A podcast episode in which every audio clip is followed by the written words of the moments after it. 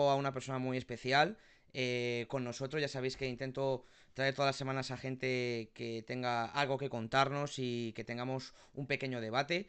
Y esta vez traigo conmigo a Rey que Snake Eyes. ¿Qué tal, Rey? Muchas gracias.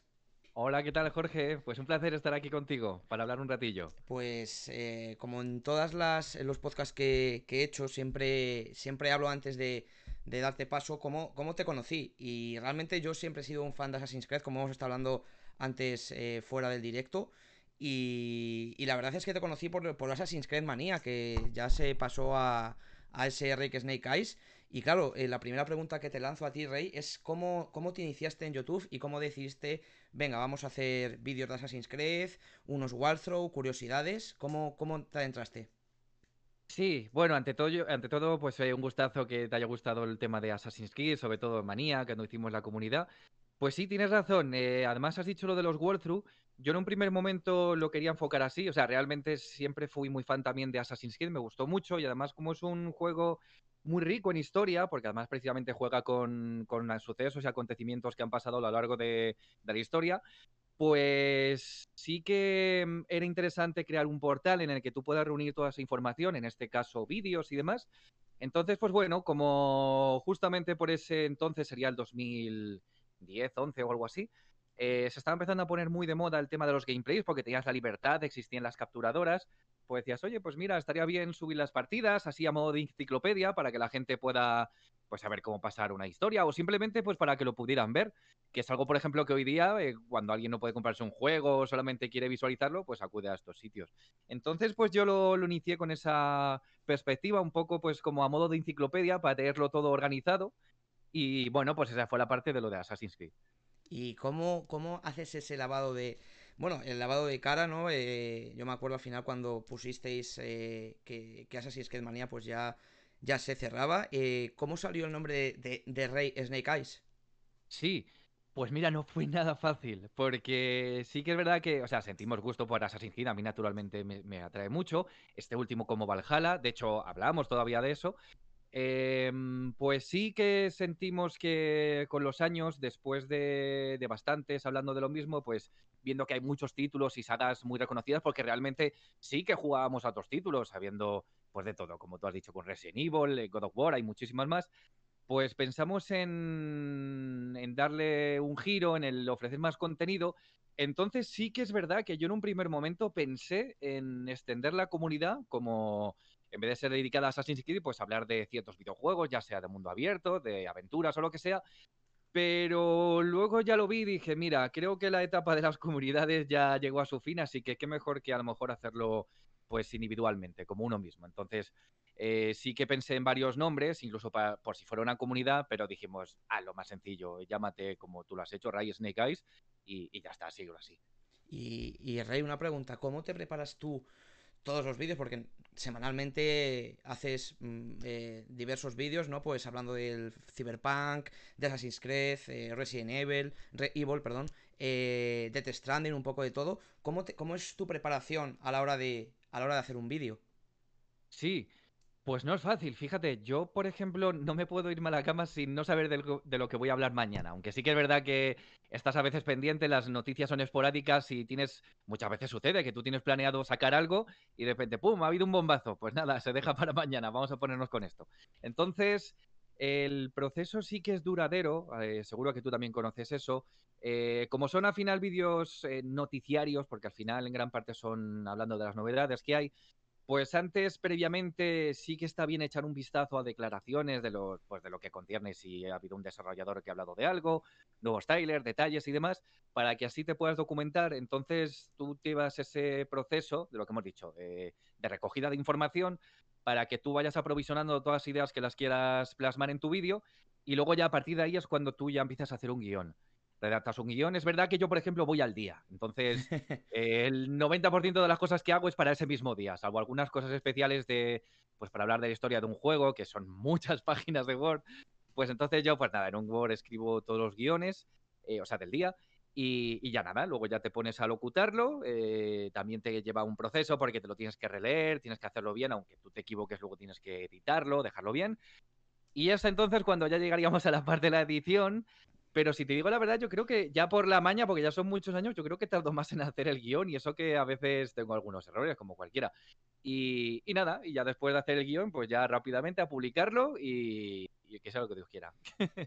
¿Hay algún, alguna vez algún suscriptor tuyo eh, o de los olvidados, que es los, las personas que se suscriben eh, a tu canal por, por ese sitio, eh, ¿te, ha propuesto alguna vez algún vídeo para hacer? Hazme un vídeo de esto, hazme un vídeo de lo otro. Sí, la verdad que sí. Eh, de hecho, la gente es muy agradable, en, incluso en redes sociales, ya no para un círculo más cerrado, como dices tú, de los olvidados. A ver, sí que es verdad que yo también a veces hago encuestas y yo soy el primero que me encanta escuchar porque, al fin y al cabo, los vídeos están destinados para la gente. Entonces, de nada sirve que te dirijas a algo que, que sepas que no va a gustar. Entonces, tú ahí es cuando a veces valoras si, si puede compensar o si te puede venir bien a tu audiencia. Y yo sí que, por ejemplo, sí que me gusta escuchar. Es verdad que no he escuchado de todo, entonces a veces no se ajustan y es una pena no poderlas tener en cuenta, pero sí que muchas veces la gente te lo dice y, los he tenido en cuenta y hasta me han ayudado un montón. Entonces sí, sí que en parte han, han ayudado en ese proceso, sí. Eh, estamos hablando de que, bueno, al final eh, los suscriptores también te ayudan, esa audiencia que poco a poco eh, te, va, te va apoyando y que, y que ya casi estás al, cerca, vamos, cuando me metí yo, que creo que fue el lunes, cerca de los casi 900.000 seguidores. Así que em, también, obviamente, YouTube, que yo también lo he vivido y también he hablado con otras personas, siempre tiene su lado un poco más negativo. Eh, en cuanto a ti, en cuanto al canal de, de Rick Snake Eyes, ¿piensas que ha habido mucho hate o has tenido mucho hate o alguna persona celosa te ha tirado los trastos o te ha tirado basura simplemente por el hecho de que tú vas cogiendo más audiencia? Eh, yo sí que es verdad que, o sea, como todo al final, cuando tú estás expuesto y te subes al escenario, eh, pues estás, eres apto para recibir cualquier tipo de crítica, ya sea buena o no. Otra cosa es que tú como te las quieras tomar pero sí que al fin y al cabo todos recibimos comentarios negativos. Expresamente de personas, pues mira, intento no meterme en esos líos, no me gusta porque al final son pérdidas de tiempo para ti, entonces es mejor que sigas a lo tuyo.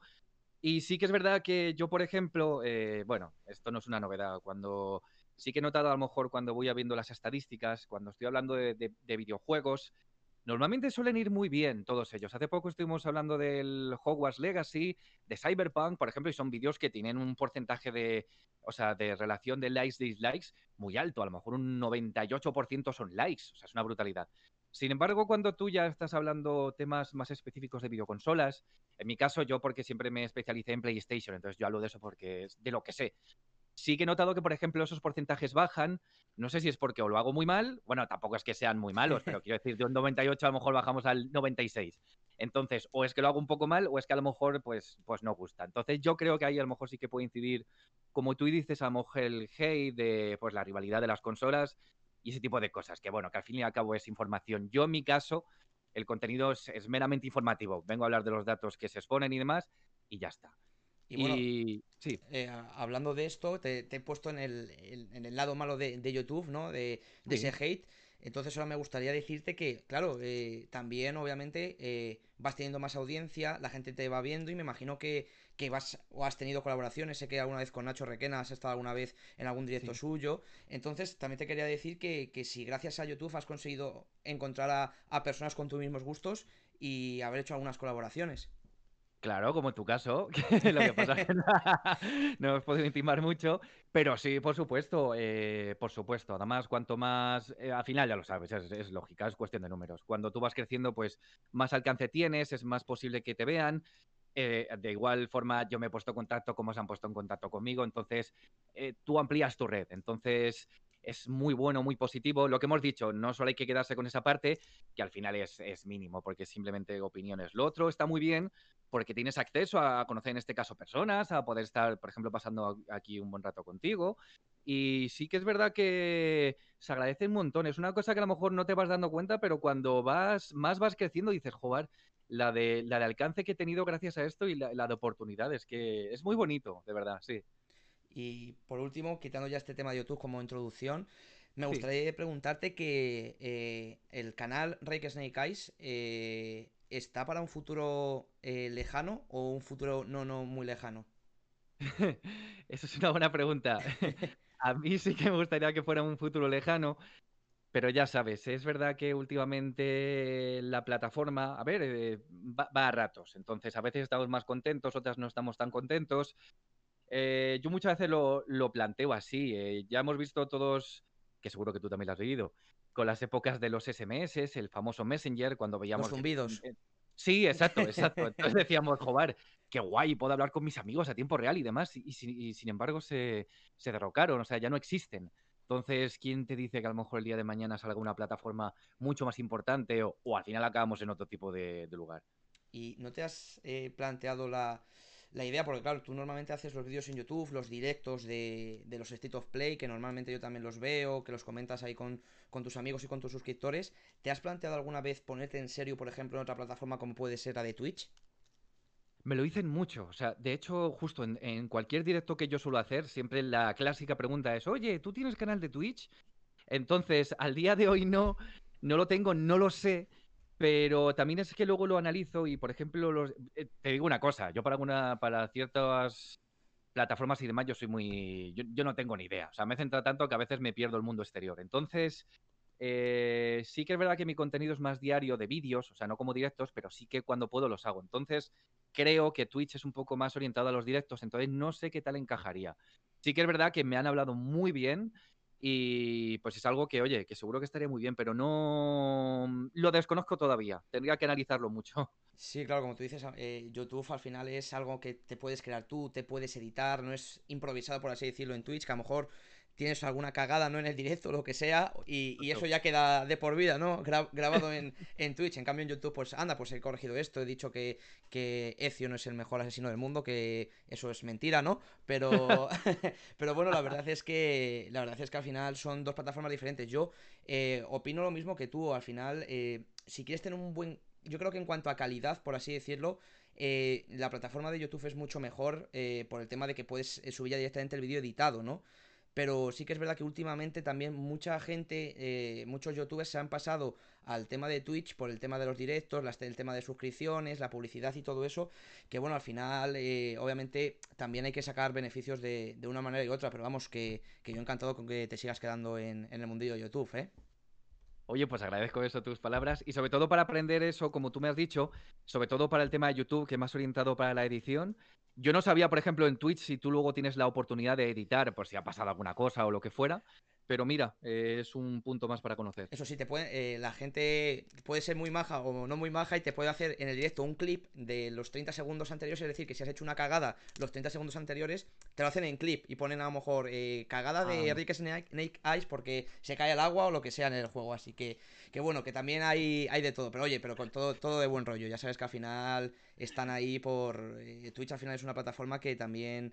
yo también he conocido a mucha gente y gracias a ella, pues pues estamos haciendo este tipo de, de podcast. Y ahora, Rey, pasando ya al, al grosso de, este podcast, me gustaría hablar eh, del mundo de los videojuegos, que yo creo que al final es un tema de los que más sabemos tanto tú como yo. Eh, la pregunta que te quiero hacer para introducir todo este tema del mundo de los videojuegos es, ¿desde hace cuánto y con qué consola eh, empezaste a, a, adentrarte en el mundillo de los videojuegos? Sí, pues bueno, yo ya tengo una edad, tampoco soy muy viejo, pero Como consolas propias que yo haya podido jugar, que decir, pues mira, pongo este juego y lo puedo jugar tranquilamente. Yo el mayor recuerdo que tengo es de la Mega Drive. Sí que es verdad que he tenido hermanos más mayores que yo y yo recuerdo de estar con las cintas del Spectrum. Así que imagínate que eso es muy viejo. No me digas más. Eh, ya, lo conocerás, me imagino, ¿o no? Sí, sí, sí, lo conozco. O sea, no lo he jugado, pero sí que, sí que lo conozco, sí que lo conozco. Vale. Entonces yo era, yo era muy pequeño, no sé, realmente no sé si lo jugué, puede ser, pero sí que el, mayor recuerdo es a partir de la Mega Drive desde entonces, o sea, no he parado desde esa época. Eh, obviamente estamos ya casi nada de que se lance la nueva generación, la nueva generación de consolas. Y, los últimos juegos eh, han ido mejorando en cuanto a aspecto gráfico y, y todo un poco eso. Y antes de meternos un poco más en, exclusividades de videojuegos, te quería preguntar, y es una pregunta que yo siempre se hago también a, mis, a mis amigos. ¿Piensas que, por ejemplo, la generación de consolas PlayStation 4 y Xbox One han sido como un, un puente entre PlayStation 3 y PlayStation 5? ¿O piensas que PlayStation 4 y Xbox One son, han sido consolas hechas y derechas? Hombre, yo creo, o sea, realmente, sobre todo por PlayStation 4, porque desgraciadamente de, Xbox One no he visto mucho, Pero en Play 4 sí que fue muy bien. Es verdad que PlayStation 3 fue una época no tan buena. De hecho, precisamente si hablamos de temas de competencia de ventas, eh, al final acabó vendiendo más que la Xbox 360, pero Xbox empezó a vender más. O sea, estuvo muy ajustada esa generación. Entonces, claro que hubo catálogos muy buenos en PlayStation 3 y demás, pero hubo muchos problemas. Por ejemplo, lo de las famosas luces amarillas, también en Xbox tuvieron las luces rojas, creo. Entonces, sí que, y además eh, podríamos decir que era la consola más cara hasta la historia, porque no sé si valía 600 euros de salida sí, o algo así. Sí, sí, me acuerdo, me acuerdo. Yo, yo, también, yo también estaba nervioso con lo de las luces amarillas. Ay, que no se me ponga cuando la encienda o algo, porque si no, la muerte pues digital. Exacto, y es psicológico. Ah, yo lo viví, o sea, me pasó una vez y yo ya era poner el dedito para que se escuchara el pitido y dices que no se escuchen dos, por favor, o te pongo Y entonces sí que eh, tuvo muchos problemas, pero con Play 4, aunque también las he tenido, el tema de las ventilaciones, que la gente, bueno, yo también lo he vivido, qué narices, el ruido que hace con la ventilación. Eh, a pesar de eso, yo lo veo muy bien. La, he visto la generación muy bien, o sea, muy superior a la 3. La 2 es que es muy especial y la 1, pues, de una nostalgia, pues, del copón.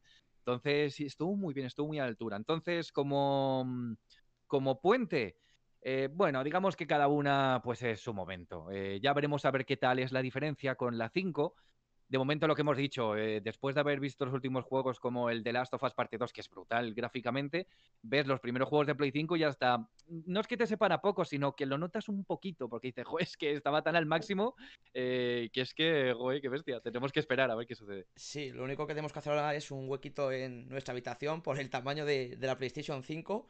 Y, claro, eh, lo siguiente es la duda que tengo, Rey, no sé si opinas igual, que si vamos a notar mucho, como has dicho al final de, de esta, de esta pregunta, vamos a notar, ¿tú piensas que vamos a notar mucho el cambio entre PlayStation 4 o PlayStation 5? Porque ya me imagino a los haters de, es que yo me quiero comprar una consola porque quiero que sean gráficos 4K, que, que también al oler eh, esté en el bosque, en la piscina o en el aire pero a lo mejor no se ve tanto un, tan, un salto tan gráfico como de PlayStation 3 a PlayStation 4, porque yo soy también muy fan de, de los Uncharted y claro, en comparación el Uncharted 1 o el 2 en comparación con el último Uncharted que, que es en PlayStation 4, la calidad gráfica y en cuanto a cinemáticas, etcétera, eh, ha sido un salto muy grande. Pero ¿tú crees que vamos a ver esa diferencia tan abismal eh, en PlayStation 4 a PlayStation 5?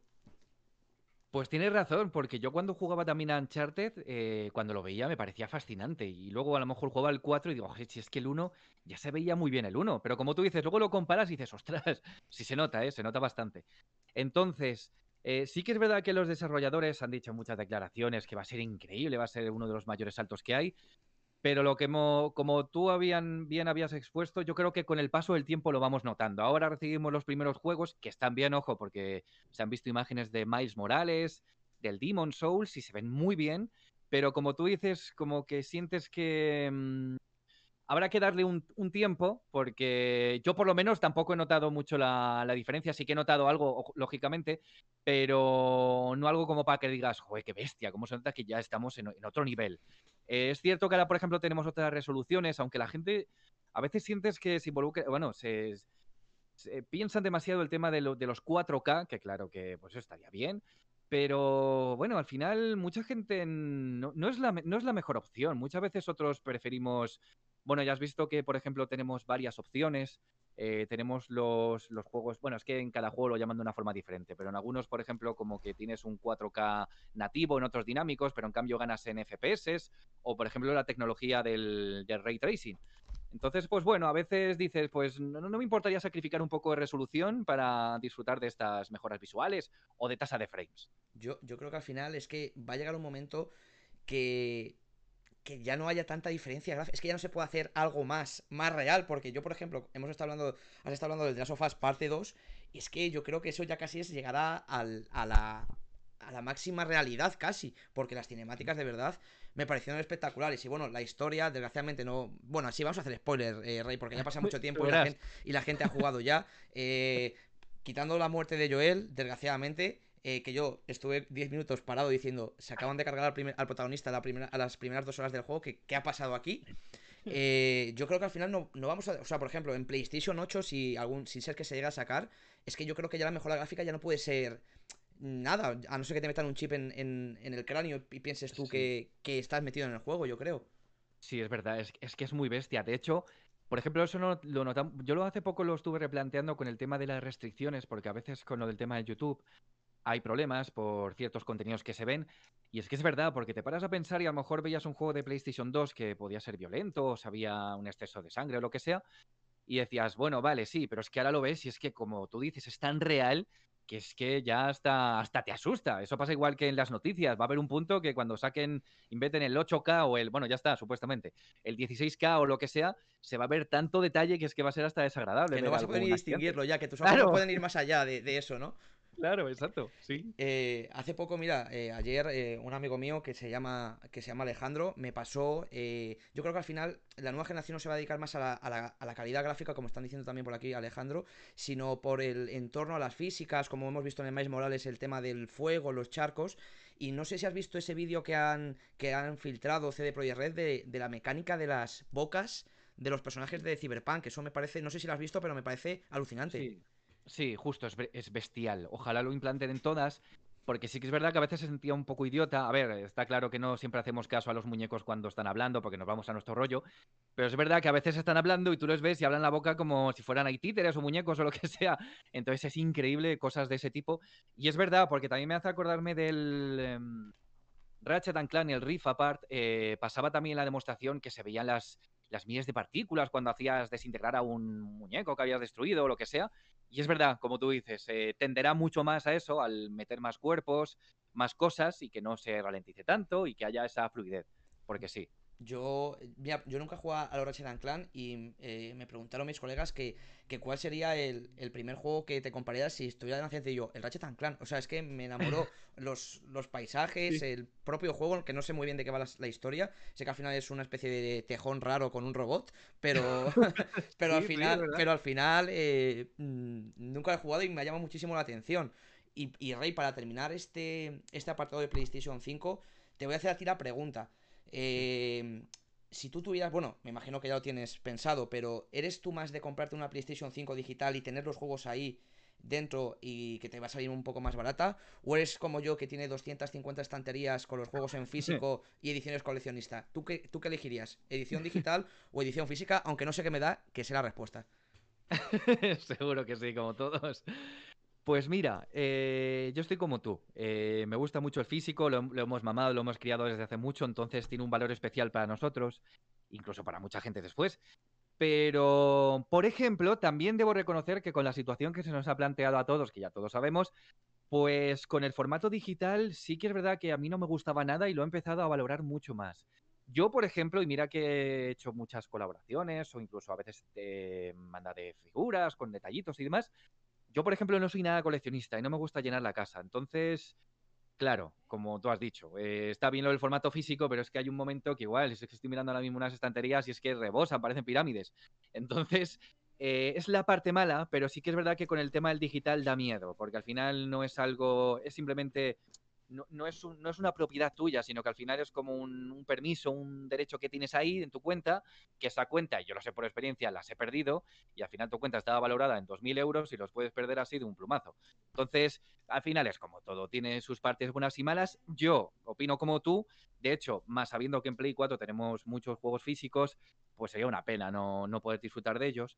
Pero bueno, que el digital tampoco está tan mal como se quería. Tiene, tiene muchas ventajas, empezando por lo que hemos dicho del, ahorro de espacio. Sí, el ahorro de espacio. Claro, eh, es una pregunta que a lo mejor no sé si te la han hecho, pero por ejemplo, eh, yo también he sido fan de Pokémon y, cuando sacaron el Pokémon Cristal para 3DS remasterizado, te venía la caja, pero no te venía el juego, te venía un código. ¿Tú piensas que, por ejemplo, las tiendas que venden los juegos físicos venderán también juegos con la propia carcasa del videojuego de PlayStation 5, pero en vez de dentro del disco un código, ¿piensas que también lo van a hacer así o directamente te los tienes que descargar de la PlayStation Store? Es que tiene pinta, tiene pinta por cómo se está desenvolviendo todo que acabará siendo así. De hecho, ya hemos visto algunos casos, eh, como precisamente Assassin's Creed Valhalla, que decían que la edición especial para Xbox, menos mal que recularon, pues no venía el juego en físico, venía un código pero bueno, solo al final, al final y al cabo pasa lo mismo con PC. Me parece que con las ediciones especiales, como no existen ya los DVDs o los CDs para, para insertarlos, directamente te viene el código, te lo descargas y ya está. Es verdad que es muy práctico, pero claro, es que nosotros tenemos una, hemos concebido las ediciones especiales de la figura, el manual, más el CD o el Blu-ray, pero es que ahora ya, no, habrá, no vendrá ni eso. Entonces, pues es una pena, pero tiene pinta de que a lo mejor en, esta generación no lo creo, pero ya la siguiente puede que acaben siendo así, como tú dices. Eh, que quieras comprar la caja, pues si quieres hacer un detalle, decir, toma, aquí está la caja, pero te encuentras un papel en blanco. toma, aquí está la caja, pero cae un código solo, ¿eh? sí, sí, sí, ahí lo tienes. Bueno, por lo menos. que hablando de lo último que acabas de decir de Assassin's Creed Valhalla, ya mm, te traslado ya a un tema que, que los dos nos gusta mucho. Yo creo que a ti mucho más. A mí directamente he sido un fan de verdad acérrimo a los Assassin's Creed, pero sé que han perdido. Eh, yo creo que, bajo mi punto de vista, Rey han perdido el norte en el sentido de qué hacemos con la historia fuera del Animus. Y fue un mm. error, personalmente para mí, que yo tampoco soy guionista ni, narrador, eh, matar a Desmond. También te lo digo. Ahora vamos a hablar. ¿Tú crees que, por ejemplo, ahora los, últimos Assassin's Creed, eh, Origins, Odyssey y, y Valhalla, que los van a sacar, eh, ¿tienen algo de Assassin's Creed? O, por ejemplo, si los mm, nombran por, eh, yo que sé, Roma, Grecia, eh, Egipto y, yo que sé, vikingos, mm. tienen el mismo éxito. Claro, ahí está el tema. Mucha gente lo, ha visto así. Yo también reconozco que lo he visto así como tú. son juegos buenos. a mí, por ejemplo, Origins me gustó mucho. Odyssey me gustó, pero me gustó más Origins. Entonces, sí que es verdad que se desvirtuaron tanto que a veces no lo sientes así, porque ya más como tú dices, si has sido fan desde los primeros, notas esa gran diferencia. Ojo, reconozco que el sistema de combate, el sistema de loot y esas posibilidades están muy bien, pero quizá para Assassin's Creed, pues me ha sido raro. Lo del presente, eh, sí, opino como tú también, aunque también es verdad que después de cuando murió el pobre Desmond, que fue en Assassin's Creed 3, hemos tenido ¿cuántos Assassin's Creed después? Seis después o algo así. Entonces, eh, joder, ¿tú, ¿tú te imaginas a Desmond el pobre viviendo tantas aventuras? Bueno, a ver, es joven, pero quiero decir que al final. pero yo me refiero, claro, que a la muerte de Desmond, que, entiendo que a lo mejor ha sido un sacrificio para salvar el mundo, me muero yo y salvo al resto, etcétera.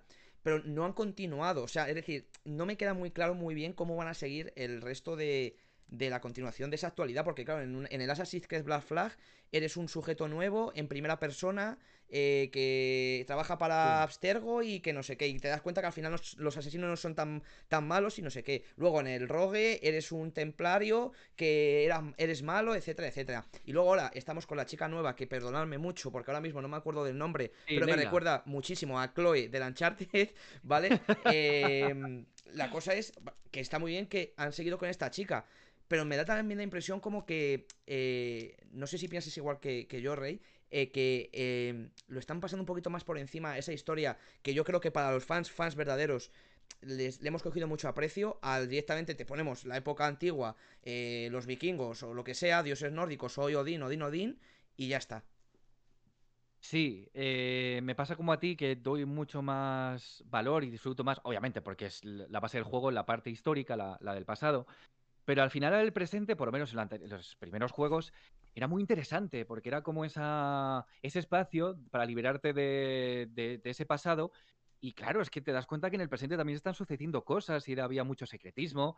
Empezabas a intentar asociar lo que habías vivido con lo que se está desenvolviendo. Entonces, a mí también, por ejemplo, me gustaba. Leila es un personaje que a mí no me gusta y, ojalá se pareciera un cuarto a Chloe, porque Chloe, por ejemplo, es, una, tía muy carismática. A mí, me gusta mucho el personaje de Chloe. Sí, mm, perdona que te corte, pero yo opino igual que tú. le veo un personaje un poco sin emociones. Sí, exacto. Y además fue muy chocante porque hemos visto que cambió mucho Leila del paso de Origins a Odyssey sin apenas tiempo y sin explicación, porque eh, dentro de que habíamos visto un personaje como muy un poco egoísta, tampoco Mm, a la mayoría de la gente no nos ha gustado mucho el personaje. Y luego al final, pues bueno, tampoco quiero hablar del final del DLC de la Atlántida, por si acaso. Pero bueno, la buena noticia de esto es que en Valhalla han dicho que van a poner fin al ciclo. De Puedes hablar, Rey, sin problema. Esto ah. e, e, es. Eh, me da igual que la gente se spoilee, ¿eh? No, me da igual. Bueno, por el tema de la decisión que tuvo Leila, aunque realmente como que se dejó, un poco llevar por la vara de Hermes, entonces golpeó incluso a su propia amiga. Entonces es un personaje tampoco, no es un, no es un personaje poderoso mentalmente como para tener esa, esa potestad o, por ejemplo, tener esa, una virtud para tener un fragmento del Edén y supuestamente siendo el nexo, porque después de que se sabe que Cassandra estuvo viviendo por milenios solo para entregarle la vara que va a ser especial para poder cerrar unos portales y demás, pues... Y que dijo que cuando, que cuando ya cumpliera su misión que lo dejara ya, la vara. Pero vete tú a saber lo que hace ahora. Ahora va a ser, ahora que si yo tengo la vara, el fruto del Edén, no sé qué, ahora va a ser una diosa. Así que... Que bueno, eh, yo también pienso como tú, yo creo que al final un personaje carismático, también ha habido un problema, hablamos de juegos de Ubisoft y yo siempre pienso al contrario, por ejemplo, no sé si has jugado al Watch Dog, al primero, a mí personalmente me dicen, no, es que el e-, Aiden tiene, que es el protagonista del primero, tiene muy poca personalidad, es un hombre muy serio, pero yo creo que al final le da ese toque especial al personaje. Eh, a mí me gustó mucho más que el, protagonista del, del Watch Dogs 2. Y, bueno, y como buena prueba de ello es que en el, en el Legion eh, va a haber un DLC del protagonista del 1. Entonces, al final, yo creo que están cogiendo cosas de, de, esos personajes, pero sí que es verdad que en comparación, en cuanto a carisma, es que. Y en cuanto a, cariño, porque yo al final tampoco he cogido cariño a Leila en ese sentido. Desmond es mucho mejor. Y, y tú piensas que ha sido una, que fue un acierto eh, que Desmond ya quiera malvas en una tumba. sí que es verdad que Desmond se le quería mucho, es un buenísimo personaje, a mí también me gustó. Pero lo que hemos dicho es que rara vez vemos a un personaje estando en tantas entregas. Entonces, bueno, al fin y al cabo, pasara lo que pasara, eh, quedó en buena estima porque se sacrificó, lo hizo muy bien.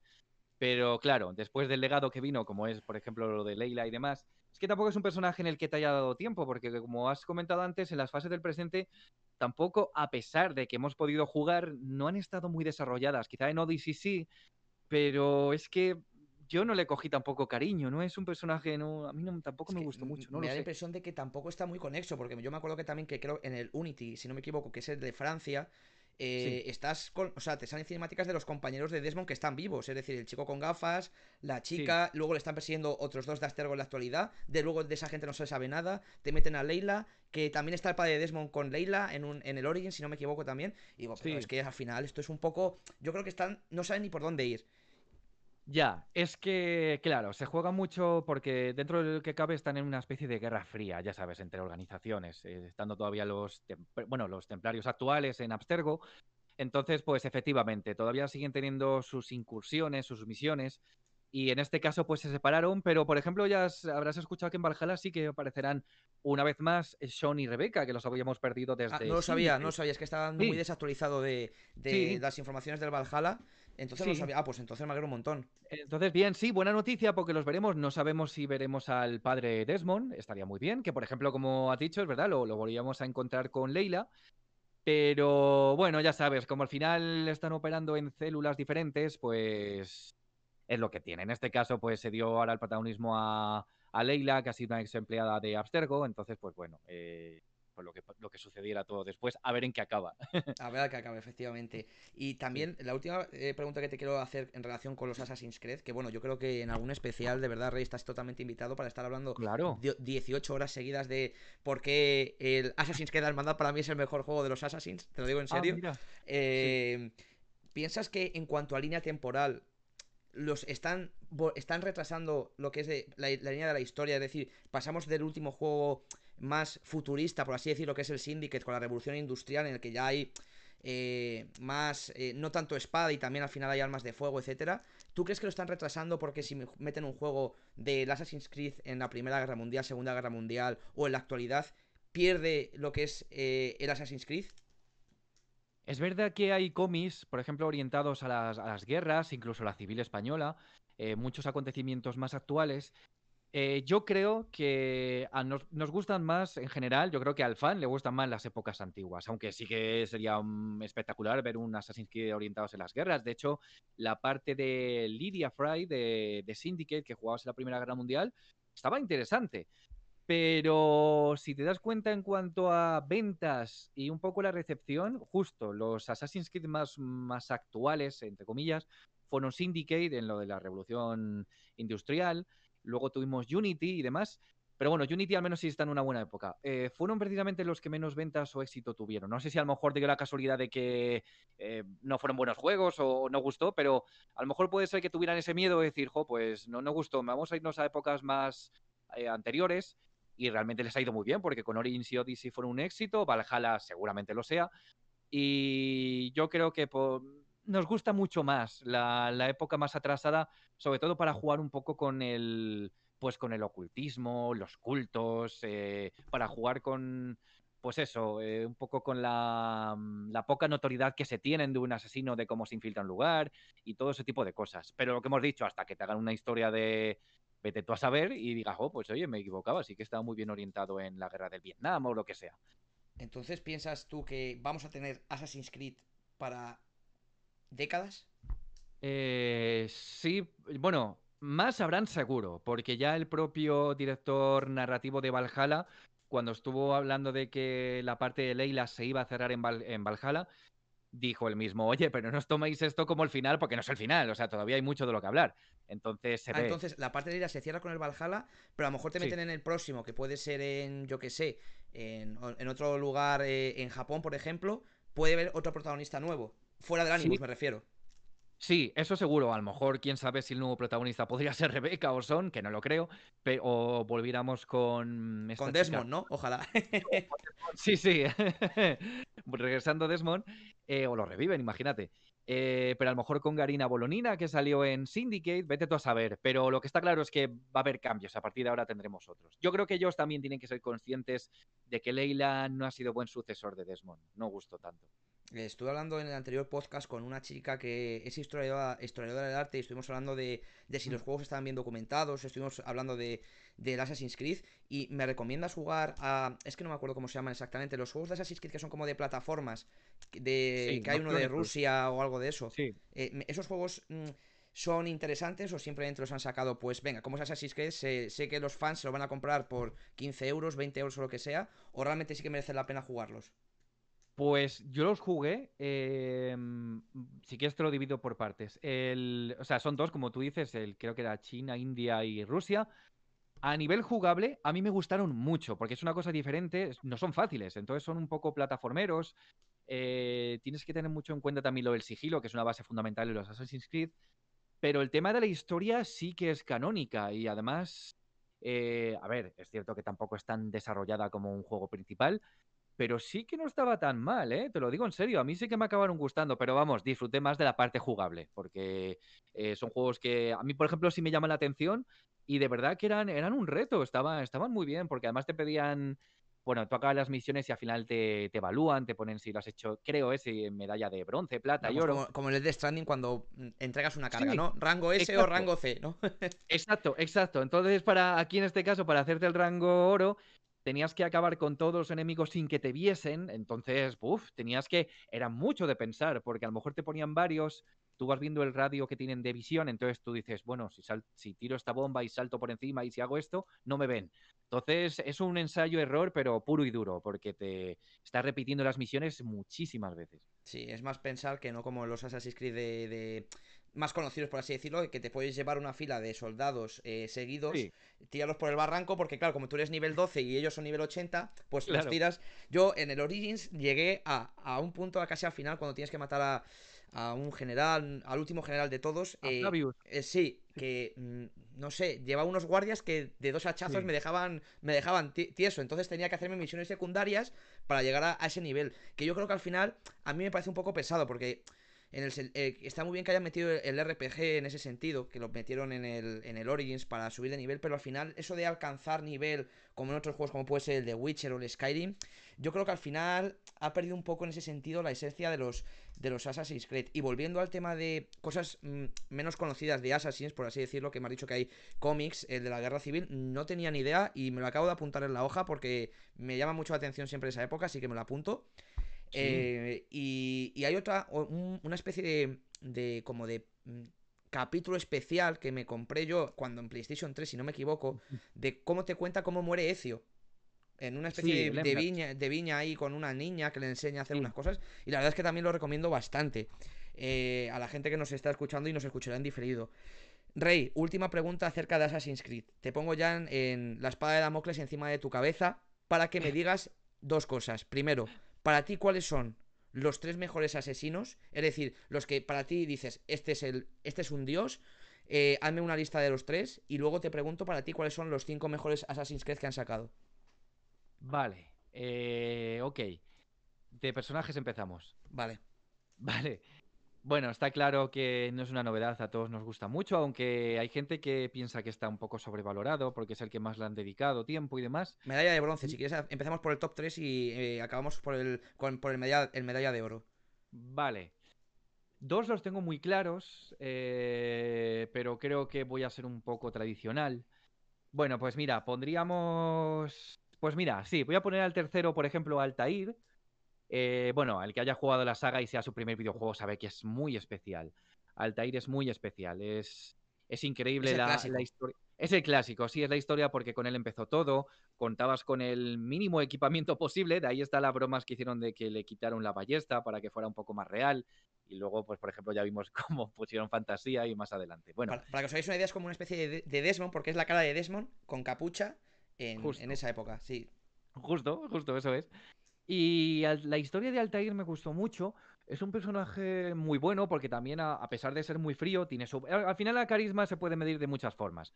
el carisma, perdón. Entonces, eh, Altair sí que mm, es uno de mis favoritos.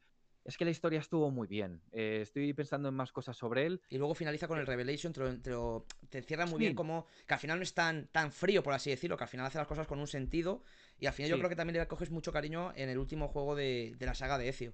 Sí, y es que además, eh, es que Altair es como, es la representación del propio credo, porque es, es el asesino de pura cepa. O sea, en ningún videojuego de Assassin's Creed eh, hubo un asesino como, o sea, como Altair. O sea, fue directamente, él se preparó, estuvo toda su vida dentro de la orden. Entonces, es la imagen más fiel. Entonces, por eso es muy especial. Siempre tiene que estar ahí. Entonces tendríamos Altair, el segundo, lo pongo en segundo, que a lo mejor puede, impresionar mucho, eh, pero pondría al protagonista de Assassin's Creed Rogue, eh, que es eh, Patrick. O sea, ¿Metes a un templario? Sí, sí, porque me gustó, me gustó mucho su historia. Bueno, es verdad, claro, es, curioso, porque no lo es como tal. No, pero bueno, se acepta, se acepta. Ah, igual, un amigo mío, le, el personaje que más le gusta de los Assassins, lo pone en el top 2 o top 3, es, es el protagonista del Rogue. Claro, entonces a mí Shay me, gustó mucho el personaje porque fue una cosa totalmente diferente. Es un juego que además eh, salió como tapado porque salió Unity, que era el gran juego, pero a muchos nos gustó. Entonces nos gustó mucho ese giro de, tuerca en la historia de cómo una persona, pues eso, un personaje era un asesino y acabó siendo un templario por ciertos motivos. Y, también tuvo una historia. Bueno, realmente todos los personajes tienen sus historias duras, ¿vale? A todos les suceden cosas. Pero, por ejemplo, la de la encontré especial porque él realmente tiene esa crucijada que tiene que enfrentarse a sus antiguos amigos. Y además él se ve que no quiere hacer daño a ellos, pero es que no les queda otra porque se ponen en su camino. De hecho, ellos son los que le, los que le quieren parar a él. Y no sé, me, pareció muy especial, me gustó mucho el personaje, fíjate. Y además la conexión que al final tuvo con Unity era, una, es lo que te iba a decir, que al final tiene mucha conexión también con. No sé si me equivoco, a lo mejor estoy metiendo aquí la pata. Eh, se conecta con el padre de Connor del Assassin's Creed 3, ¿puede ser? Eh, bueno, ¿sabes lo que.? Eh, realmente se conectaba con el padre de, de Unity, o sea, de Arnaud.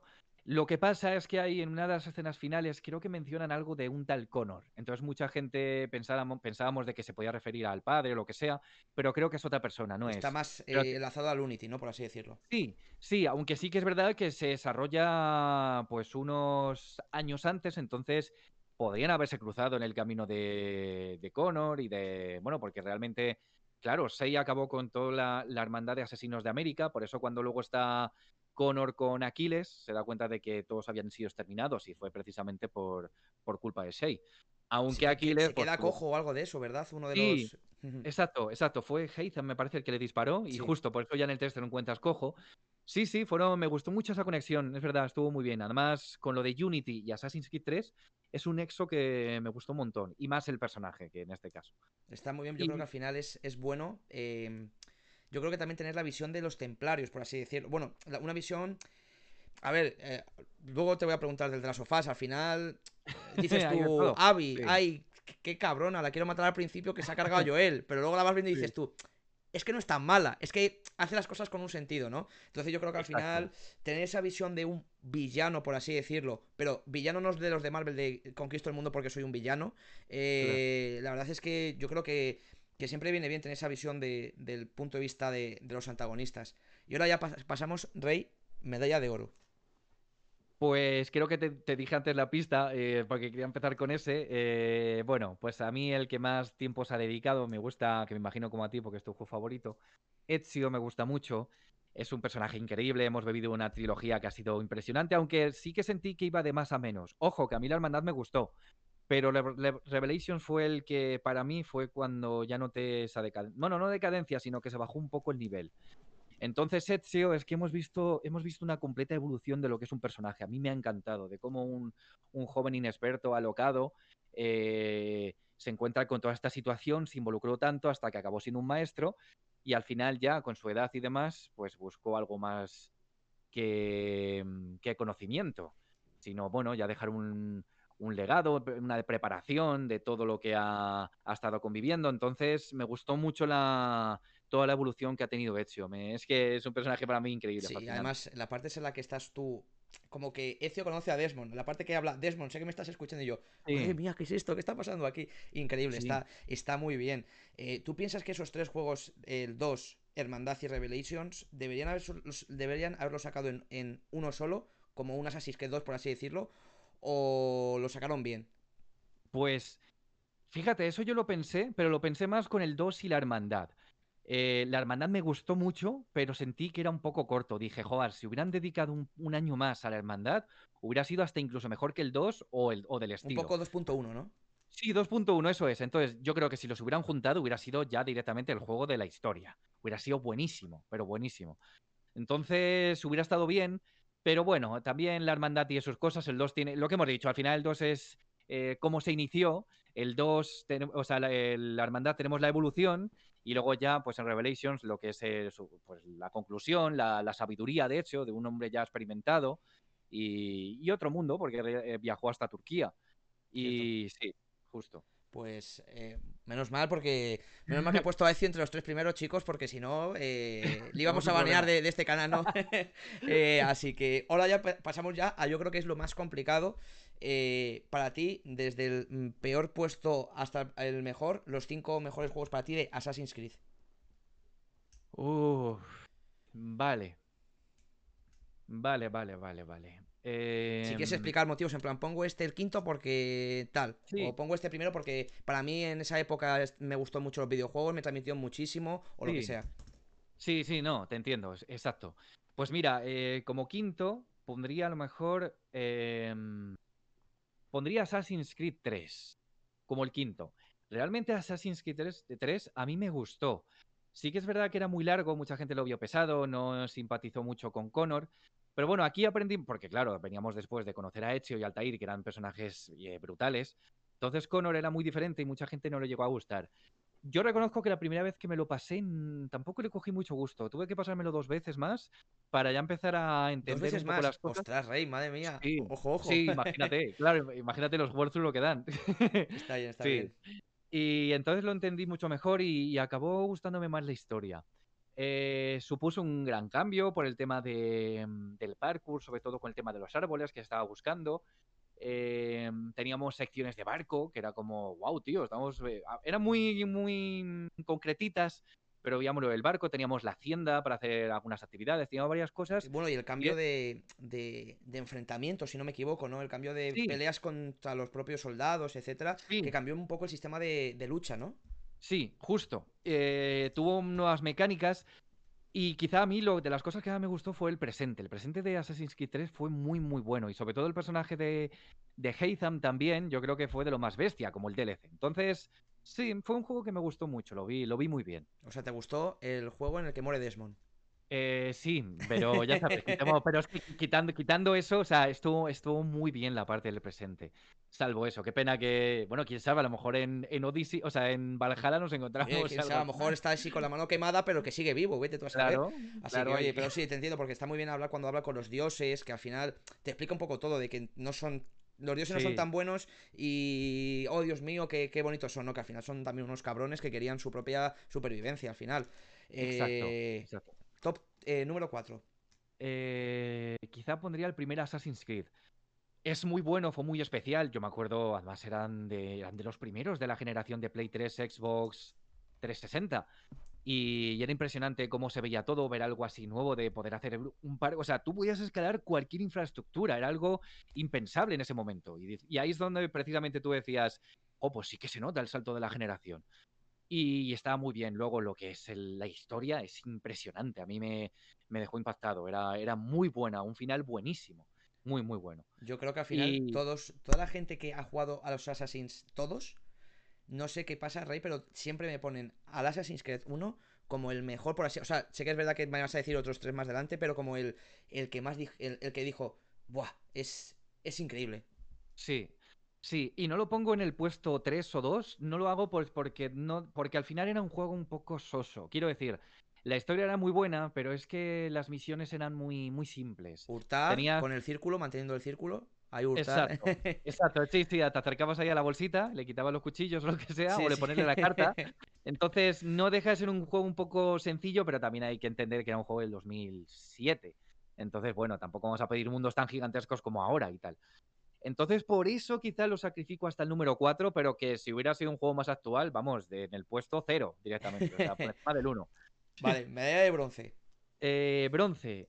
Quizá pondríamos a Assassin's Creed Origins porque me sorprendió. Era una temática que me gustaba mucho, lo que era visitar Egipto. Eh, me gustó la historia mucho y sobre todo el cambio. Fíjate que hemos estado hablando del sistema de combate y demás, pero es que lo encontré el mejor sistema de combate. A mí me gustó mucho. Me parece el mejor sistema de combate de toda la saga. El mejor. Bayek no era mal protagonista, a mí me gustó mucho, incluso Aya también me gustó, eh, sobre todo tal vez teniendo el tema del culto, porque a mí siempre me ha gustado mucho las conspiraciones, el cómo teníamos que desbancar los diferentes miembros de una organización que está detrás de algo. Entonces me gustó mucho, y además viendo personajes históricos como Cleopatra y Julio César, eh, me gustó muchísimo. A mí también, a mí eh, sí que es verdad que muchas veces han dicho que es que eso, el, el, Odyssey es un copia y pega del Origins, pero al final el mensaje, además siempre lo estoy hablando con A. Martín, que es un fan también tuyo, Rey. Ah. Em, eh, el mensaje final de lo de que se le cae el cráneo del, águila, que lo quita y al final es el símbolo de los asesinos, es como, wow, está muy bien, está, mm. está genial. Además, me acuerdo que te ponen una misión del Final Fantasy que no tiene nada que ver que me quedé en plan de, pero, ah, que me, estoy así de repente, cae como un tío del cielo, me deja una espada, una montura y se va. Y dices tú, pero ¿y esto qué es? Y claro, que han hecho, hicieron un cameo con los de Final Fantasy, eso está muy guay. En cuanto, a mí también me gusta mucho la época de, Egipto y sí que es verdad que, que el tema de eso de matar a, los capitanes para llegar al final al líder del culto, por, eh, así decirlo, eh, yo creo que fue un acierto y, y la verdad es que Odyssey me gustó más en cuanto a que me Cassandra la tengo puesta como el top. Estoy, está en mi top 4 de asesinos preferidos. Pero sí que es verdad que el Origins está, yo creo que mejor elaborado, que no es tanto copia y pega. Sí, justo. Eh, además, como fue el inicio de esta trilogía, entre comillas, de las em, culturas antiguas, pues sí, justo. Siempre al final tiene un valor especial porque fue el primero y ya como que sientes que los demás son derivados de este. Entonces siempre tiene ese valor añadido. Exacto. Medalla de plata. Medalla de plata. Eh, este te va a gustar. Es Assassin's Creed eh, Brotherhood. Pondría. ¿En serio? Sí, o sea, antes, antes me has dicho que bueno, es que se me hace muy corto, pero le metes en el 2 de los 5. Oye, vale, vale. Claro, claro, es, corto, pero. ah, corto, pero muy bueno, ¿no? Claro, corto, ah, pero muy refilón. Es, muy bueno. A mí, eh, sí, sí, Brotherhood me gustó muchísimo. Me pareció. Me parece una, una secuela muy digna, muy buena. O sea, quiero decir, porque es secuela del 2. Entonces me gustó mucho porque mantenía la esencia, o sea, seguías con Ezio, o sea, después de habernos quedado todos enamorados de la historia de Ezio, del presente, de sobre todo el tema de la primera civilización, que era algo novedoso, porque en el 1 tú no sabías de esto. Entonces, continuar esto eh, me pareció increíble. Además, tardaron un año. Yo, estábamos, yo estaba, pero vamos, creo que ha sido el juego que más hype he tenido incluso hasta podía decir que era Revelation, más que nada porque, claro, después del 1, del 2 y de la hermandad, dije, bueno, bueno, bueno, ¿en qué acaba esto? Además que te pusieron en modo multijugador por primera vez en los Assassins, que bueno, que al final es un añadido, que bueno, tampoco sé, yo he jugado, he tenido mi tiempo, pero, pero y las misiones secundarias al final, estas que tenías que hacer como coger las voces y al final salía el vídeo de como de Adán y Eva escapando de, del Edén y todo eso, eso está muy bien, está muy bien, está muy bien. Eso estaba muy bien. Entonces, justo se repitió como en el 2 esas secuencias de los glifos, de cómo descubrir la verdad. Eh, era increíble. Luego ya, el tema de los Borgia, me gustó mucho el conocer eso, estar en, Roma. Sí, me gustó un montón. Además, el cómo, cómo se consolidaba Ezio para ser eh, ya un maestro de la hermandad y cómo pues iniciar a lo, bueno, lo que es juntarse los diferentes. Al final es que eh, los Assassin's Creed es un poco abrirte la red de, comunicación a tus contactos. Tenías tus, tus gremios de ladrones, de caballeros, de, bueno, las, las chicas. Entonces, sí, sí, sí, me, me, gustó mucho cómo se dividió, pero por ejemplo, como tú has comentado, la lástima fue el multijugador, que aunque no era malo, se notó esa bajada de, duración por, esta posibilidad. Entonces es una yo hubiera quitado, yo quito el multijugador, si me ponen cinco horas más de la historia, yo la firmo, ¿eh? Y tanto, por supuesto. Y además, yo creo que mm, bueno, yo creo que Rodrigo, Borgia y César, para mí los mejores antagonistas. Entonces también.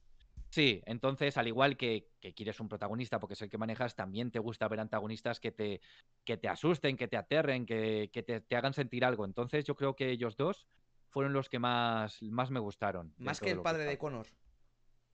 Es que Heizan también, pero yo creo que es otro tipo de amor. O sea, es que me.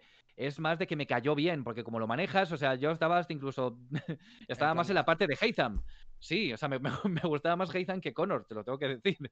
Entonces, aquí hablando, o sea, como tirano, eh, más me gustaron ellos dos, me, gustó mucho. Sí, yo también, a mí me gusta también, aparte, el libro de. Me gusta mucho la historia y me estaba leyendo un libro de los Borges, además, hace poco. Y, hmm. y, la verdad es que también te pinta muy bien. O sea, se, han informado, porque al final César y Lucrecia, que son hermanos, tuvieron ah, una relación amorosa, ¿no?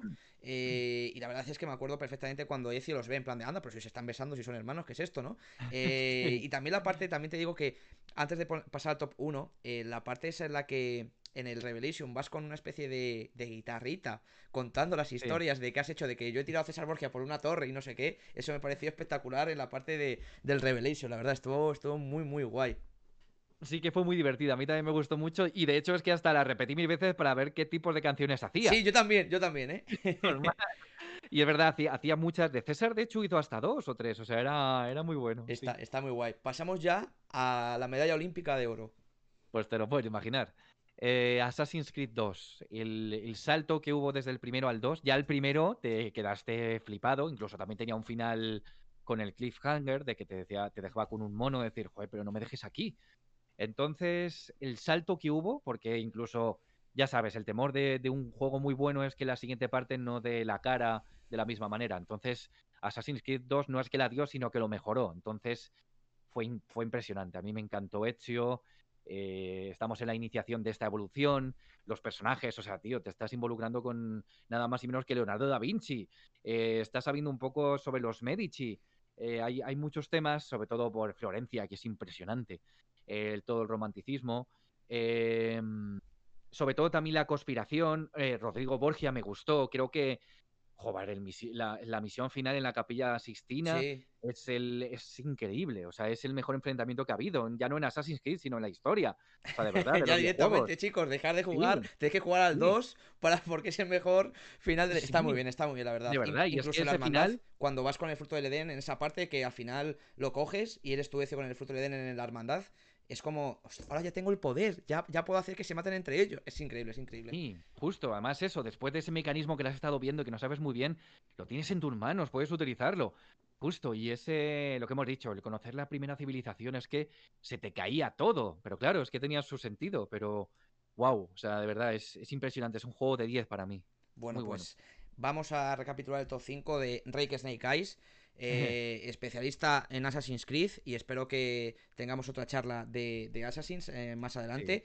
Ha puesto en el top 5 a Assassin's Creed 3, que yo creo que es uno de los pocos ahora mismo que hay en el mundo, que lo pone como dentro de los 5 mejores juegos.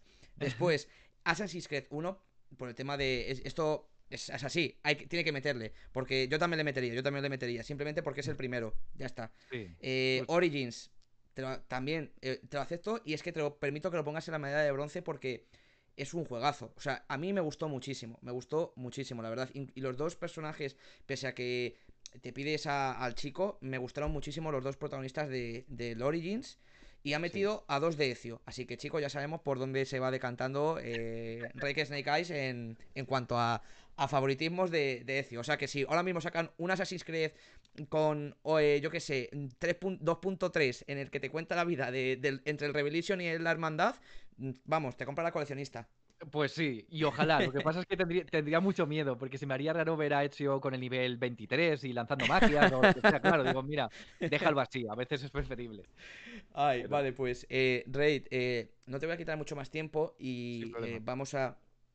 Eh, me gustaría hablar más contigo de videojuegos, pero sé cómo llevamos ya casi una hora y tampoco quiero que quitarte más. el chispazo sale, que es el nombre del programa de, de entrevistas, sale porque para mí yo creo que la vida sin chispa, pues no es, no es vida en ese sentido. Entonces, eh, claro, aquí está, eh, todo el mundo te conoce, Rey, por, porque eres un, youtuber que, que hace vídeos de Cyberpunk, de Death Stranding, Assassin's Creed, y, claro, te conoce por eso, ¿no? O Ghost Tsushima, que he visto que hace poco te has pasado el DC y que es una maravilla. Yo todavía no lo tengo, pero lo tengo en mi lista de, de compras.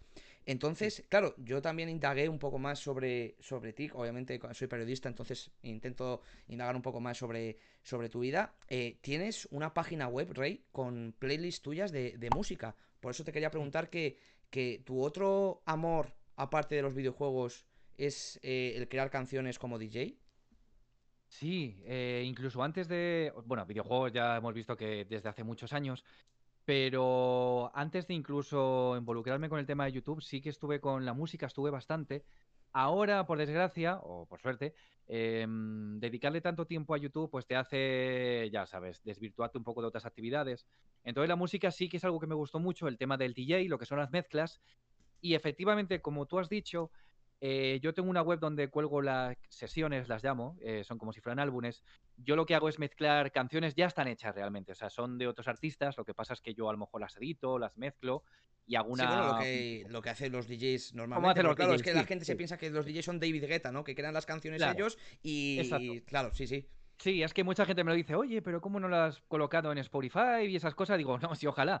Lo que pasa es que efectivamente, o en el propio YouTube, digo, no, sí, yo me encantaría. Lo que pasa es que, claro, yo no, no me pertenecen, eso es de otro autor.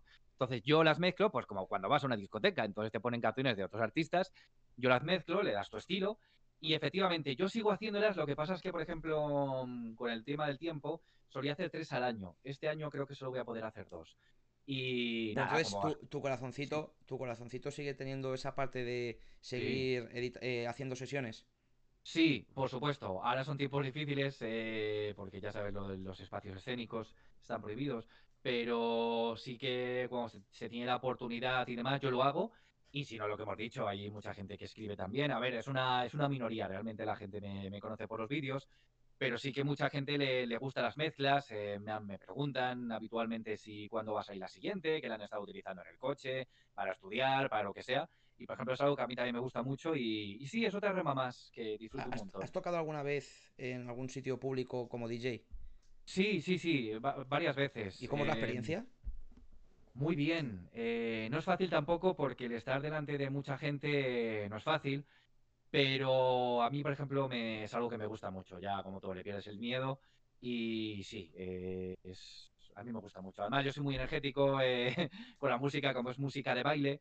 Aunque por desgracia en, España no se lleva mucho mis estilos. Por eso quizá no ha habido. Mm, se lleva el reggaetón, dilo, Rey. Se lleva el reggaetón y el reggaetón es. Sí, sí. A mí no me gusta tampoco, ¿eh? Yo, yo soy más de techno, house y todo eso, pero a mí es que el reggaetón, sí, se lleva el reggaetón, desgraciadamente.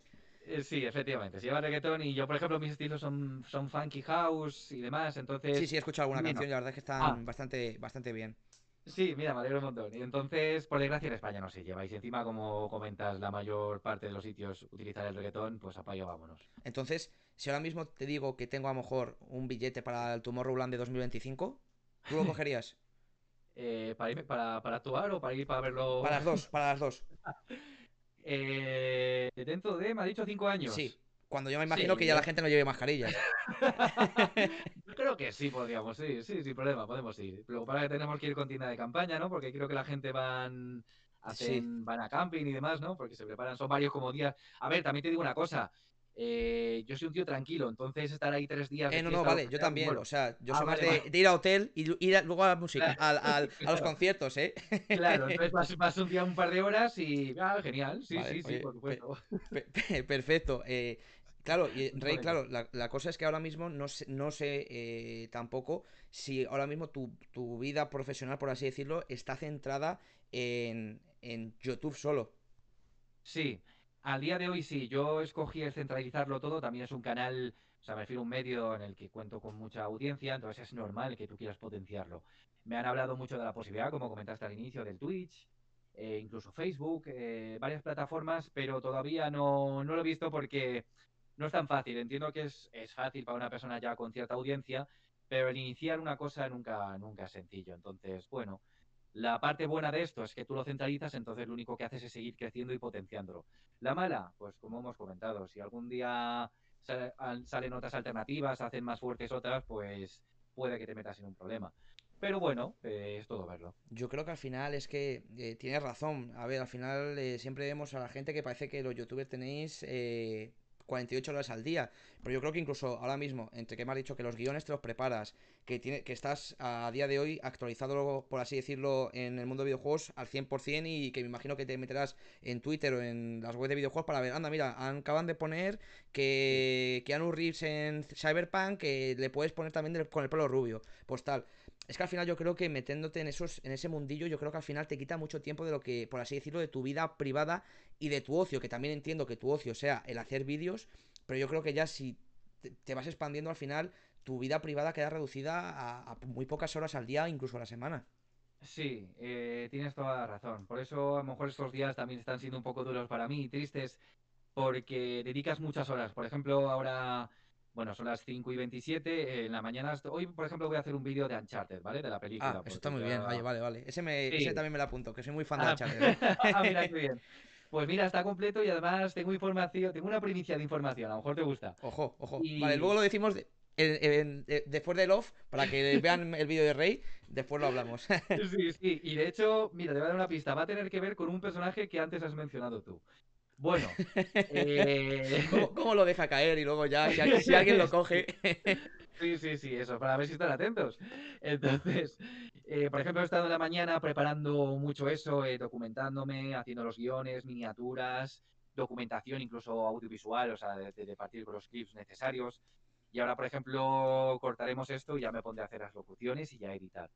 Entonces, sí, eh, como tú bien dices, además tú lo sabes, prácticamente apenas descansas, porque sí, puedes estar haciendo un vídeo 8 horas, 6 o lo que sea, pero luego es verdad, acabo de cenar y estoy con el móvil mirando a ver si encuentro información o lo que sea, y al final son horas de tu trabajo.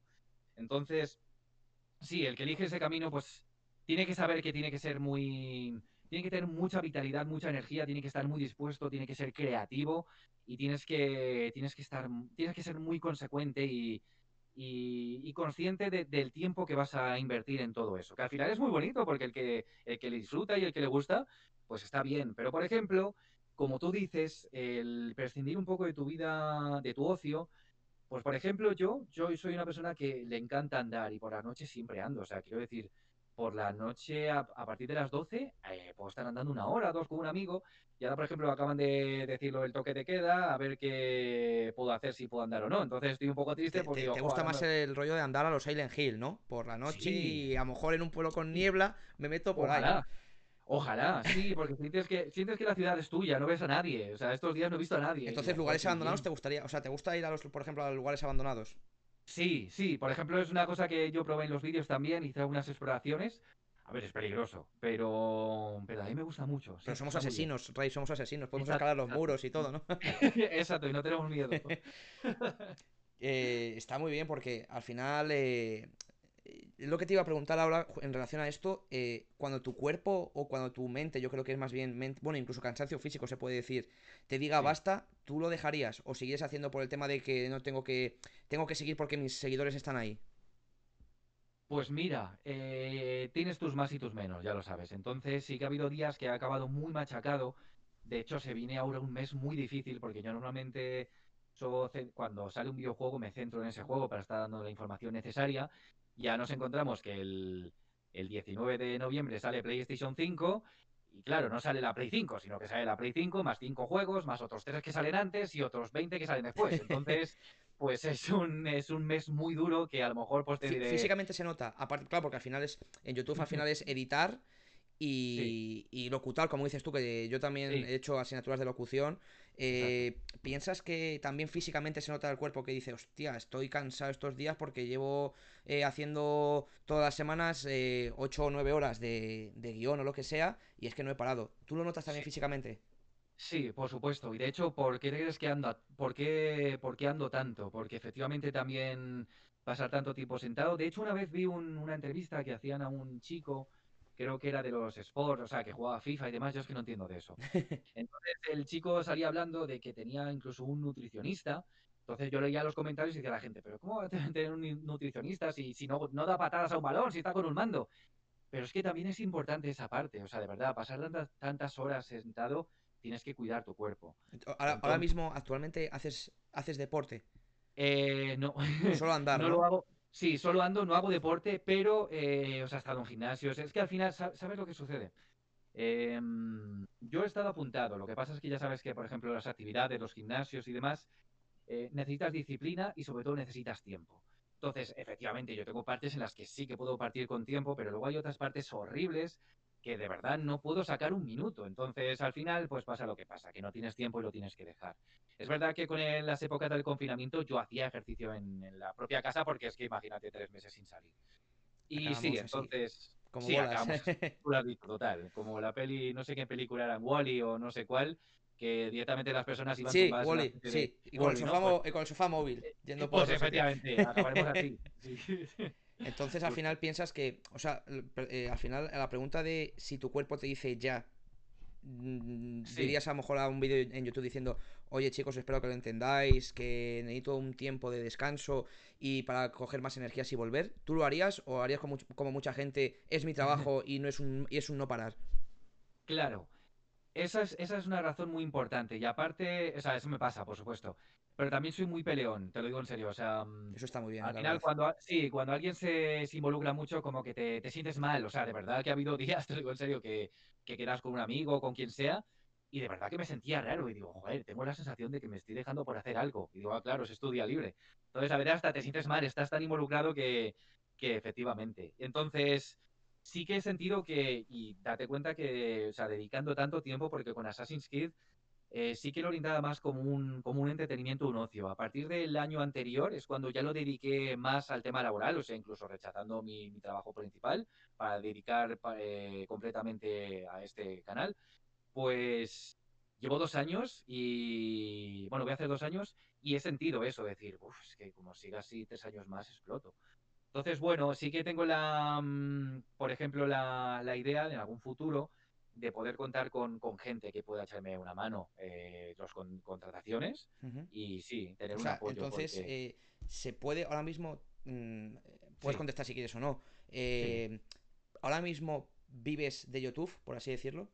Sí, sí, por supuesto, yo vivo de YouTube, entonces vivo lo normal, yo creo que como, como cualquier persona que tenga un trabajo honrado. Ahora bien, si el día de mañana te va muy bien, puedes aumentar tus ingresos y te lo puedes permitir contratar a alguien, por supuesto que lo haría, por supuesto. Vale, pues... Porque, por ejemplo, perdona, la, la parte como tú, tú lo sabes, eh, la elaboración de un guion, la locución y demás, son partes que... Exacto, entonces, que le haga una persona todo eso, lo puedes hacer, pero cuando tienes que hacer tantas a la semana y demás, es muy duro. Entonces, si tú puedes saltarte esas partes y las puede llevar otra persona por ti, genial. Entonces, pues nada, ahí es cuando abres la contratación y lo ganas en salud. Oye, eso está, eso está muy bien. Que es otra cosa que hablando de locución, eh, antes de hacerte la pregunta estrella, la, la, pregunta que le hago a todo el mundo, eh, el tema de la locución, claro, mucha gente, eh, claro, eh, reconoce tu voz y eh, bienvenidos al show de videojuegos. Y claro, la gente dice, hostia, es rey. te cuesta mucho en el sentido, porque claro, a ver, a tu voz enamora a la gente, te lo voy a decir, rey. Ah, entonces, piensa, o sea, te cuesta mucho hacer un vídeo que digas, vale, ya lo he locutado, bien. Te cuesta muchas veces repetirlo. Sí, un montón. Eh, Date cuenta que más o menos los vídeos puedo, pueden durarme de entre 10 a 15 minutos, digamos. Vale, entonces tú dices que estás 15 minutos hablando y ya está. No, o sea, yo realmente puedo estar media hora, tardo el doble, tardo el doble, porque tú lo, tú lo locutas. A ver, cierto que cada vez con la práctica pues te hace durar menos. También hay, hay, guiones y guiones, ¿vale? Porque hay algunos muy sencillos, por ejemplo el Uncharted, pues tampoco es que sea difícil, pero te pones a hablar de Valhalla, de nombres nórdicos y de Cyberpunk, de las 250 eh, clanes que han sacado y ya pues bueno. es, más, es, sí, además justo ayer tuve que hablar de Cyberpunk y entonces había unos había unos fabricantes de unos vehículos, porque estoy hablando de los nuevos vehículos y tal. ¿Qué pasa? La ese juego es una pasada. Sí, yo estoy enamorado. Entonces había unos fabricantes que, me costaba mucho pronunciarlos, entonces tuve que repetir un montón. Dije, manda narices, con lo bien que lo habías hecho, ya tienes que estar diciendo el nombre 30 veces. Entonces yo suelo tardar el doble. Si dura 15 minutos el vídeo, pues suelo tardar 30. Entonces lo que hemos dicho, el, trabajo se prolonga mucho más porque es esa media hora más la otra media hora de escucha y la edición. Entonces a lo mejor dices, bueno, lo a estar aquí 15 minutos. Bueno, a lo mejor tarda dos horas. Entonces, bueno, a lo mejor una hora y media o una hora y poco. Entonces sí, sí, sí, sí que... Sí, la verdad es que la locución es, es complicada. Al final, como dices, tú vas cogiendo práctica, el tema de al final hacer muchos vídeos y claro, es que tú tienes muchísimos. Obviamente lo vas haciendo más rápido, pero siempre te sale la típica palabra o el típico, o un gallo, por ejemplo, estás ahí, ¡ay, mira, esto no quería decirlo así! Lo repito, incluso tú mismo dices, mm, lo he hecho bien, pero sé que lo puedo hacer un poco mejor. Entonces lo, lo, vuelves a repetir. Eh, pregunta ya del millón que siempre he hecho a las personas que han pasado por aquí. Em, te la voy a hacer de diferente forma y a ver si se puede enlazar. Ahora mismo, si pregunto a Rey Snake Eyes si es feliz, ¿cuál sería su respuesta? pues yo siempre soy feliz, pero ahora mismo me encuentro en una época dura. Vamos, como el 99,8% de las personas. Entonces, yo soy muy activo, soy muy feliz, creo que no me falta nada. Eh, soy una persona que valora mucho lo que tienes. Entonces, Entiendo que se puede estar siempre mucho mejor, hay que aspirar a más, pero también se puede estar peor. Entonces muchas veces hay que mirar lo que se tiene y eso prácticamente te hace muy feliz. Eh, mm, ya sabes, la felicidad hay gente que las ve en momentos, la ven en situaciones o simplemente pues, con analizar lo que cómo es tu día a día. Entonces yo, yo me siento feliz porque no, no me falta nada, por suerte. Pero eh, quizás si me faltase algo tengo que pedir, pues libertad, no por nada, sino, o sea, yo soy consecuente de lo que está pasando y lo entiendo. Entonces, hay que regirnos por lo que está sucediendo, pero, por ejemplo, sí que me entristece un poco la situación, porque siento que, pues eso, lo que hemos dicho, estar encerrado, las posibilidades, por ejemplo, no he podido irme de vacaciones este año, es algo que siempre alguien quiere tener, irse a la playa, lo que sea. Yo, por ejemplo, no he salido, o sea, bueno, perdón, me fui dos días una vez, pero ya está, en todo un año. Y, eso es lo que quizás sí. Entonces, eh, para ti, la felicidad son pequeños momentos eh, a cuentagotas de ahora estoy feliz y a lo mejor al día siguiente no? ¿O piensas que la felicidad es un poquito más duradera? Mira, yo por ejemplo opinaba lo primero que tú has comentado, porque a lo mejor estás, estás en el cine, estás con tus amigos, te sientes bien y dices, joder, qué bien me siento, estoy feliz. Pero luego aprendí quizá que no son, no son pequeños momentos, sino que son, son estados en cómo tú te estás encontrando. O sea, son, son muy duraderos. Es verdad que a lo mejor, como he dicho, se te junta una mala noticia y pues todos tenemos el derecho a enfadarnos o a estar tristes. Pero yo sí que lo veo más como, más como momentos. Lo veo más momentos. Que al final, como tú dices, puede ser algo esporádico, pero no, quizá yo lo veo más prolongado. Eh, y esta es, la, esta es la, la, primera pregunta, o sea, te la hago a ti de si Snake Eyes es feliz.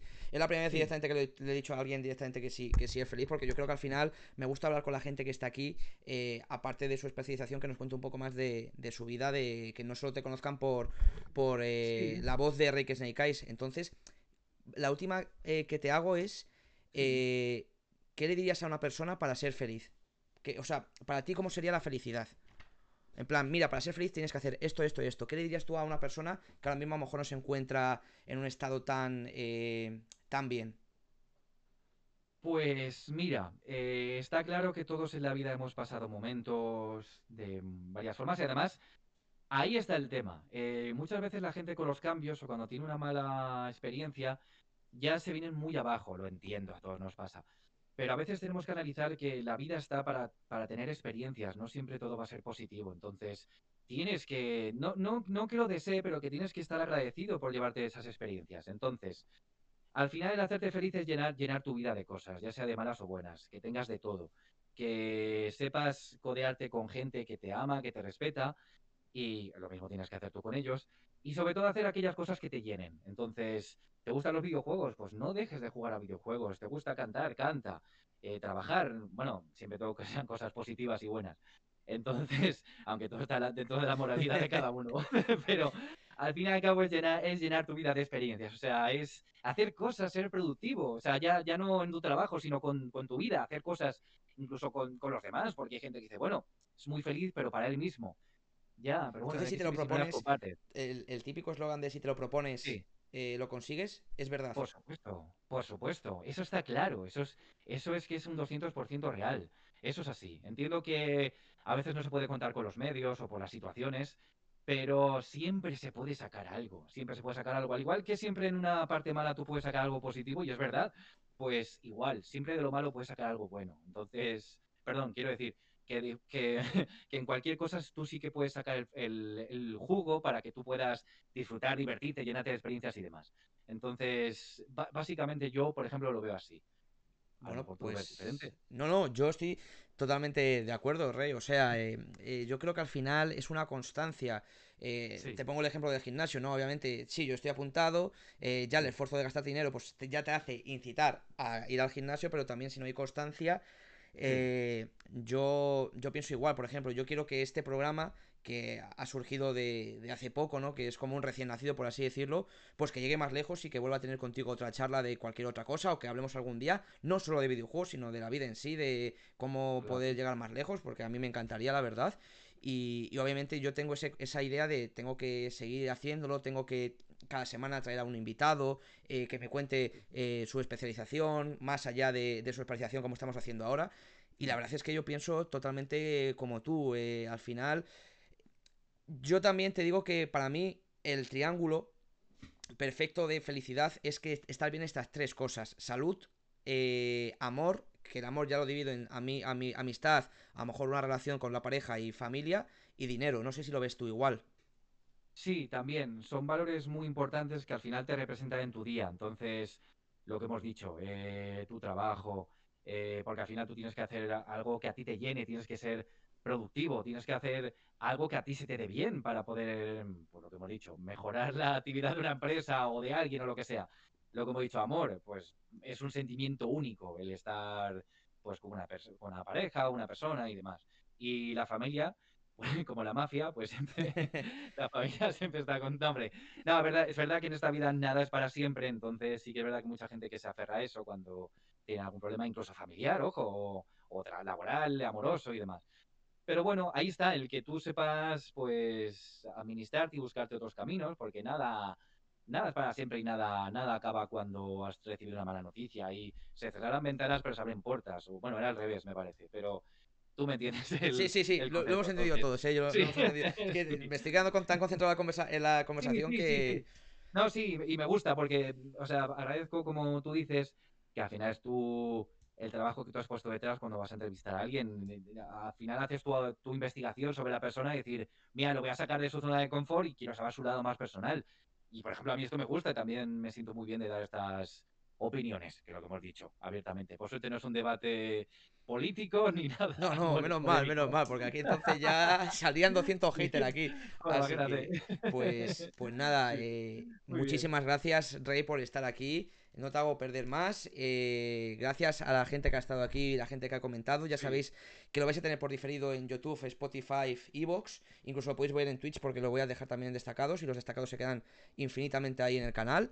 Y, nada, nos despedimos de Rey Snake Eyes, que ha puesto en el top 3 a ese Auditore y a dos juegos de ese Auditore. Así que con eso nos quedamos. Eh, Rey, si quieres decir algo de que te sigan en alguna plataforma o algún mensaje mm, eh, motivador o lo que sea, estás en tu, en tu minuto de oro.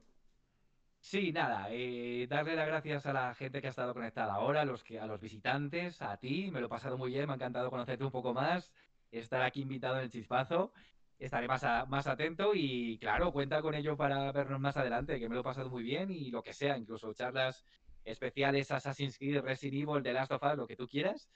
Y en definitiva, en definitiva ha sido muy agradable, he estado muy bien contigo y con los demás. Así que yo por mí, nada, eh, como, habrá, como tú has dicho, habrá que cumplir con el ejemplo y a ser felices. Perfecto, pues ya sabéis que le podéis seguir en Twitter, en Instagram por Rick Snake Eyes y en su canal de show de videojuegos que nos habla de las últimas eh, novedades de Cyberpunk, que es el juego que va a salir en nada. Así que nada, un fuerte abrazo chicos y nos vemos en el próximo episodio. Hasta luego, gracias.